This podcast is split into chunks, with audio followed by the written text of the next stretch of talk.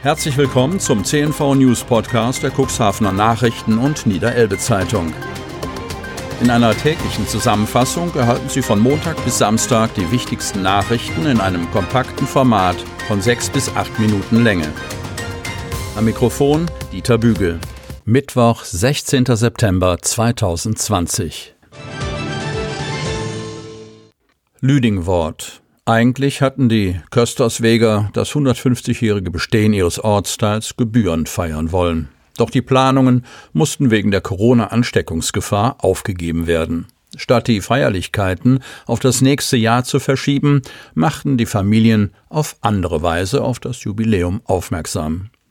Sie schmückten ihre Vorgärten und Hofeinfahrten dem Jubiläum entsprechend. Das Ergebnis hat nicht nur Ortsbürgermeister Thomas Brunken beglückt. Ausgestopfte Figuren, Torfkarren, landwirtschaftliche Gerätschaften, sogar ein Pferd aus Stroh mit angehängtem Graswender. Die Anleger haben sich etwas einfallen lassen, um Gäste und Einheimische auf sich aufmerksam zu machen. Genauer hinschauen werden auch Pastorin Astrid Friedrichs und ihre Konfirmanden, wenn sie am Donnerstag die überzeugendste Inszenierung auswählen werden. Der Sieger des Wettbewerbs wird im Rahmen des Erntedankfestes auf dem Schützenplatz bekannt gegeben. 300 Einwohner zählt der Köstersweg heute, der verwaltungstechnisch zu Lüdingwort gehört. Schlussendlich verstehen sich die Kösterswege als eigenes Völkchen, was sich insbesondere im Vereinsleben des Schützenvereins niederschlägt. Otterndorfer Leitbild soll erneuert werden. Otterndorf. Das Leitbild Unser Otterndorf 2020 war in den vergangenen Jahren Wegweiser und Entscheidungsgrundlage für die Entwicklung der Medemstadt. Mittlerweile ist das Zieljahr 2020 erreicht. Zeit, um Bilanz zu ziehen. Welche Ziele wurden umgesetzt? Hinter welche Bürgerwünsche kann ein Haken gemacht werden? Und welche Ideen warten noch auf ihre Verwirklichung? Stadtdirektor Harald Zarte hat vorgeschlagen, das Konzept auf den aktuellen Stand zu bringen. Auch Otterndorfs Bürgermeister Thomas Bullwinkel setzt sich für eine Erneuerung des Leitbildes ein, und zwar möglichst schon 2021. Im Leitbild von 2012 wurde der Wunsch nach mehr Begegnungsmöglichkeiten in der Innenstadt formuliert. Das Bahnhofsumfeld wurde von vielen Bewohnern als unattraktiv empfunden. Als verbesserungswürdig schätzten die Teilnehmer einer Umfrage die Anbindung des Strand- und Ferienhausgebietes an die Innenstadt ein. Und das wurde erreicht. Sowohl bei den Begegnungsmöglichkeiten im Zentrum als auch bei der Bahnhofsgestaltung gibt es noch viel Luft nach oben. Was die Anbindung zwischen Feriengebiet und Innenstadt betrifft, könnte der Vorschlag des Investors Sven Hollesen Otterndorf möglicherweise voranbringen. Er hatte eine Schiffsverbindung zwischen den beiden Bereichen ins Spiel gebracht. Gewünscht ist ein schlüssiges, zukunftsfähiges Energiekonzept für Otterndorf, heißt es in dem Konzept von 2012. Der Fahrradfreundlichkeit wurde ein hoher Stellenwert beigemessen.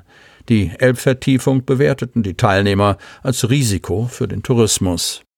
Im Fahrtwind des Leitbildprozesses hat sich die Otterndorfer Energiegenossenschaft gegründet, die sich aktiv in die Stadtentwicklung einbringt und auf regenerative Lösungen drängt. Wie kann die touristische Nebensaison gestärkt werden? An der Dringlichkeit des Themas hat sich nichts geändert. Die Arbeitsgruppe ist mehr oder weniger eingeschlafen. Ein Neustart muss her. Das Otterndorfer Jugendangebot wurde im Leitbild als nicht zufriedenstellend bewertet. Ein attraktiveres Jugendzentrum und ein neuer Skatepark sollen her, steht in dem Konzept. Der Skatepark kommt. 20.000 Euro für die Planungskosten wurden vom Rat vor wenigen Tagen bewilligt. Archäologen kommen in Ahlen-Falkenberg bei Untersuchung von Großgräbern aus der Jungsteinzeit voran. Wanner.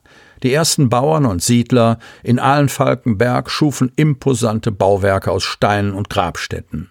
Zwei von ihnen werden gegenwärtig am Rande von Ahlenfalkenberg vom Moorboden befreit. Sie geben unverfälschte Einblicke aus den Jahren ihrer Entstehung und Nutzung. Es sind die ältesten Grabbauten, die in Norddeutschland und Skandinavien nachgewiesen werden können. Errichtet wurden diese Megalithgräber der Jungsteinzeit aus großen Geschiebeblöcken. Im Moor fristen sie seit rund 5000 Jahren im Boden ihr verborgenes Dasein und gelten somit als Zeitkapseln aus der Jungsteinzeit. Schon nach etwas über einer Woche gibt es für Archäologin Anja Behrens aufschlussreiche Erkenntnisse. Den Großsteingräbern hier ist gemeint, dass sie mit Rollsteinpackungen versehen sind. Das war bereits bei dem Steingrab so, das in der Kampagne im vorigen Jahr ausgegraben und dokumentiert wurde. Und auch bei den beiden Gräbern, die gegenwärtig vom Torf befreit werden, ist es so, dass sie dicht eingepackt wurden mit einer Vielzahl katzenkopfgroßer Findlinge. Beide Großsteingräber hatten jeweils vier Decksteine und dürften, wie auch andere bekannte Gräber aus der Umgebung, auf einer kleinen Geestkuppel errichtet worden sein. Insgesamt hatte diese Großsteingrabanlage eine Dimension von etwa zwölf Metern Länge und sieben Metern Breite. Die beiden laufenden Ausgrabungen brachten zudem zutage, dass die Steingräber jeweils vier Decksteine besaßen. Die Trägersteine werden jetzt vorsichtig freigelegt. Die Archäologin Anja Behrens hegt bei diesem Steingrab die Hoffnung, dass durch die Feuchtigkeit im Graben Spuren von organischem Material erhalten geblieben sind, die Rückschlüsse auf die Menschen ermöglichen. Sie geht davon aus, dass sämtliche Anlagen in der Region vor rund 5000 Jahren relativ zeitnah gebaut wurden und mehrere Jahrhunderte als Grabstätten genutzt wurden. Ausdrücklich auf der Suche ist man auch nach Siedlungsspuren. Denn bisher gibt es in diesem Bereich noch keine Erkenntnisse, wo genau und wie die ersten Ahlen-Falkenberger lebten. Kim Christopher Granz aus Hechthausen ist auf dem Weg zum erfolgreichen Influencer. Hechthausen. Als Kim Christopher Granz aus Hechthausen am Heiligabend im Jahr 2010 seinen ersten Beitrag auf seiner Online-Plattform www.designlover.de veröffentlichte, rechnete er nicht damit, dass er sofort eine große Reichweite erzielen würde. Doch sein Internetauftritt wurde zum Riesenerfolg und bescherte dem inzwischen 31-Jährigen eine außergewöhnliche Karriere als Social Media Influencer. Als während der Fußball-EM 2016 Innenverteidiger Jerome Boateng mit einer artistischen Rettungseinlage auf der Torlinie die deutsche Mannschaft vor dem Ausgleich bewahrte, erkannte der blonde Hechthausener gleich die Besonderheit des Fotos, das die Szene zeigte. Noch in der Nacht nach der Partie kontaktierte er den Fotografen, der hinter dem Tor die Aufnahme geschossen hatte, schickte ihm Interviewfragen und hatte noch vor den großen Medien die Geschichte der Entstehung des Fotos von Boateng auf der Torlinie, das damals um die Welt ging, auf seinem Blog. Zu seiner großen Freude teilte Moderator Kai Pflaume diesen Beitrag auf Facebook, zudem erschien er sogar auf der Webseite von Jerome Boateng. Durch derartige Aktionen erreichte Granz hohe Aufmerksamkeit, zusätzlich zu der Art von Meinungsführerschaft durch seine fachlichen Beiträge, die selbst von Entscheidern in der Designbranche gelesen werden. Denn sie finden hier wichtige News und Trends aus Architektur, Design und Fotografie, eine kuratierte Sammlung der besten Designprodukte oder auch ein Verzeichnis für Designexperten. Designlover.de ist inzwischen selbst eine Marke geworden. Demnächst sollen T-Shirts, Pullover und Dekoobjekte mit dem Logo erhältlich sein.